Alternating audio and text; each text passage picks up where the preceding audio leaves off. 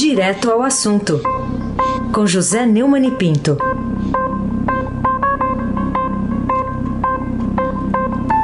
Oi, Neumani, bom dia. Bom dia, Heisen. Bom dia a todos, colegas e ouvintes. Heisen Abac, o craque. Bom, vamos começar com esse destaque hoje do Estadão. Na capa, Neumann, metade dos brasileiros já vive em cidades com coronavírus. Qual a consequência que você espera das autoridades brasileiras depois da constatação dessa, dessa tragédia nacional manchetada aqui hoje pelo Estadão? A união. A união de todos, presidente e ministério, governadores, prefeitos, sociedade, é, sociedade civil, oposição. Oposição não vai se unir, não. Tá toda fica tá, é, e, e, e, nem vou falar na questão do panelaço, que ontem foi forte, hein? De qualquer maneira, a batida de pino do presidente Bolsonaro, que me lembra uma velha, um velho deitado que tinha lá em Campina Grande, né? É, é, só bate pino quem tem, né? É isso aí, ele recuou, recuou certo para o lado certo, e por isso merece nossos aplausos. Agora, é preciso levar isso à prática. É, o, além do pronunciamento na TV, em que ele mudou o tom e falou em união, segundo a, a notícia da página 4 do Estadão, já nas redes sociais, no fim da tarde, ele falou em somar esforços com os outros poderes para ajudar uns aos outros. Precisa é, somar esforços em gerais, para, em geral, parabéns. Só que uma coisa ficou evidente na batida do Pino, ele deveria abrir mão do Carlos no Planalto. É filho, mas é ignorante demais, não sabe nada. Carolina Ercolim, tintim por tintim. Bom dia, Carolina. Bom dia, Neumani. Vamos falar também sobre outro destaque do estado de São Paulo, que tem recorde de mortes, é título também da chamada aula da manchete. Depois da constatação dessa realidade, qual é a atitude que você espera do governador aqui de São Paulo, João Dória, e do prefeito da capital, Bruno Covas? Em primeiro lugar, eu queria lembrar que mesmo esses dados são bastante subnotificados. Agora, por exemplo, é proibida a exumação de cadáveres. Então, nós nunca ficamos sabendo, houve, como nós falamos, 455% de aumento de mortes por infecções respiratórias, nós não ficamos sabendo se é, são as uh, influenza que está tendo uma, uma, grande, um grande número de mortes ou, ou do coronavírus. De qualquer maneira, é, estatística é o de menos. O João Dória e o Bruno Covas devem ser humildes, aceitar a mão que o presidente não estendeu, aliás, não, não dá, estou dizendo metaforicamente, porque nessa guerra que nós estamos não é, não é permitido cumprimentar. Mas vamos deixar a briga de 22, no mínimo, para o fim de 21, né? Vamos deixar para 22, pelo amor de Deus. Aproveita aí o, o, o Bolsonaro não foi explícito, é, não falou, né? falou assim, governadores, prefeitos, é, nem o Mandetta ele cumprimentou no, no, pronunciamento na TV. Mas um gesto de boa vontade é, é necessário para que se vença uma guerra que é muito difícil muito difícil. Aí se abaque o craque. Bom, queria que você falasse agora de dois Bolsonaros. Teve um bravo de manhã que é, fez referência ao discurso do diretor do OMS, Tedros Adhanom, dizendo que ele teria aderido à ideia dele, Bolsonaro, de adotar isolamento vertical. E que você falasse também do Bolsonaro mais manso à noite, no pronunciamento em cadeia de rádio e televisão, abandonando essa fantasia. É, é ele abandonou a fantasia, mas não explicitou isso. Ele não abriu mão do, do isolamento, especificamente do tal do isolamento vertical.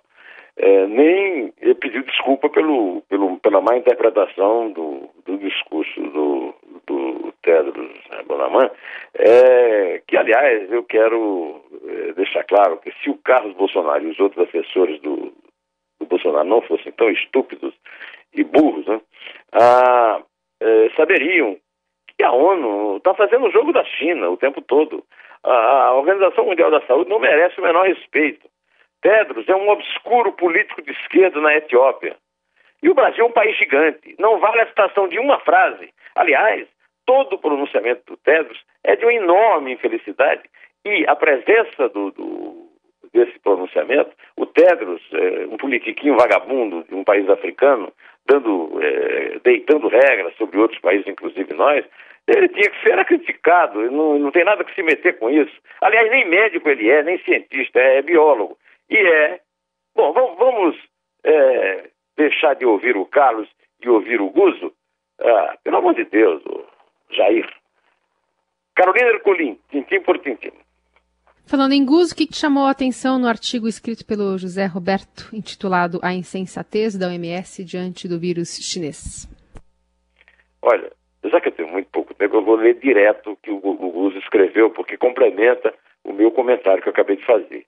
A OMS é um alarmante capítulo de empregos que serve de esconderijo na segurança da Suíça para marginais que frequentam os galhos mais altos de ditaduras africanas e outros regimes fora da lei. É, e agora é tida aqui no Brasil como uma autoridade em saúde mundial por ser um órgão da ONU. Mas a OMS não é uma organização científica, é um agrupamento político a serviço de interesses terceiro-mundistas, antidemocráticos e opostos à liberdade econômica. O resto é pura enganação. E escreveu mais o Guz. E qual foi desde o início a posição da OMS? Dar apoio cego a tudo que o governo da China determinou. Qualquer dúvida quanto à epidemia foi considerada como preconceito e racismo. E quem é o diretor-geral da OMS? Um político etíope, Tedros Adhanom Ghebreyesus, que faz parte do grupo que instalou anos atrás uma ditadura selvagem na Etiópia e se mantém no poder até hoje. Como ministro de saúde, e aí o, o, o, o usa aspas, do regime, foi acusado de ocultar uma epidemia de cólera em seu país. Pelo jeito, é uma de suas inclinações. E quem foi que colocou esse Pedros no comando da OMS? A China, usando de toda a influência uh, na ONU. É, encerrando aqui o uso, eu quero lembrar que o, o, o, Bolsonaro devia citar o Mandetta, que o Mandetta vem pedindo e criticando a OMS há muito tempo, porque demorou muito a decretar a pandemia, em vez de estar citando é, um, um, um vassalo de duas ditaduras, a etíope e a chinesa.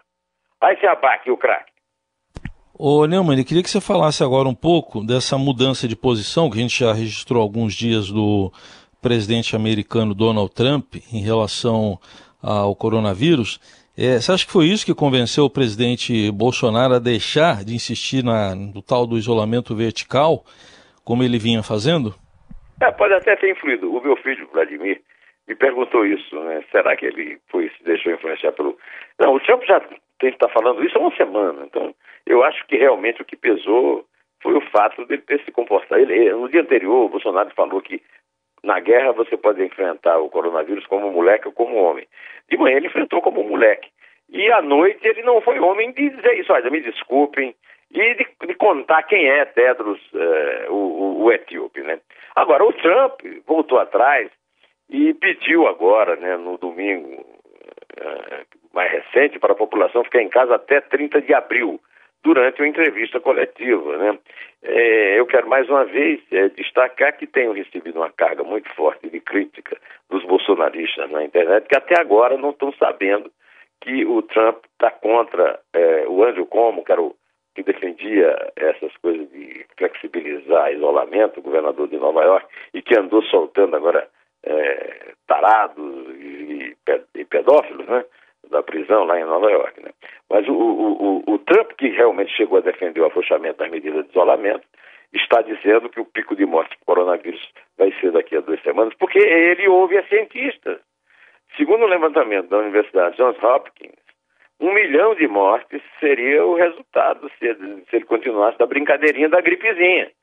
Pode baixar para 100 a 200 mil, segundo Anthony Fauci, um dos infectologistas mais respeitados do mundo, que faz parte da força-tarefa montada pelo presidente americano para tentar conter a doença. Um outro, mas esse aí não influencia porque é de esquerda, foi o Manuel López Obrador, o presidente do México, que agora, é, depois de combater o isolamento, disse que precisamos ficar em nossas casas, manter uma distância saudável. Se não ficarmos dentro de casa, o número de infecções pode disparar e isso saturaria nossos hospitais.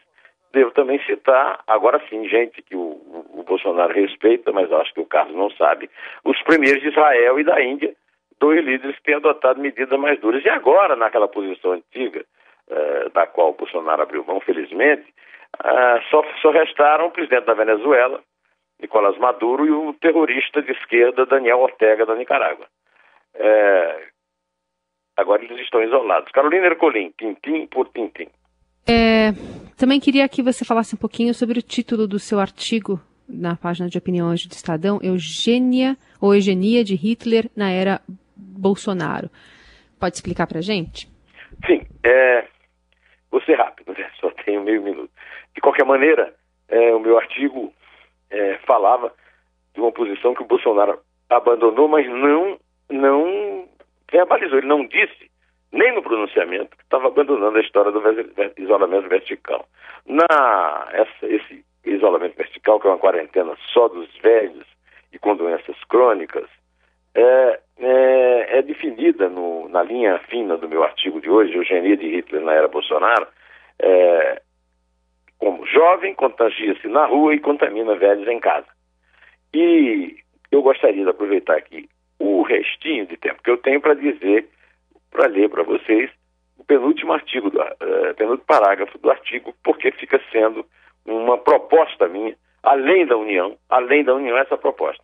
O que, de fato, poderia criar empregos seria usar o poder de guerra que o Congresso lhe dá para eliminar os privilégios absurdos de que a caixa dirigente abusa para se manter no luxo enquanto os pobres morrem à míngua. Essa é uma boa inspiração.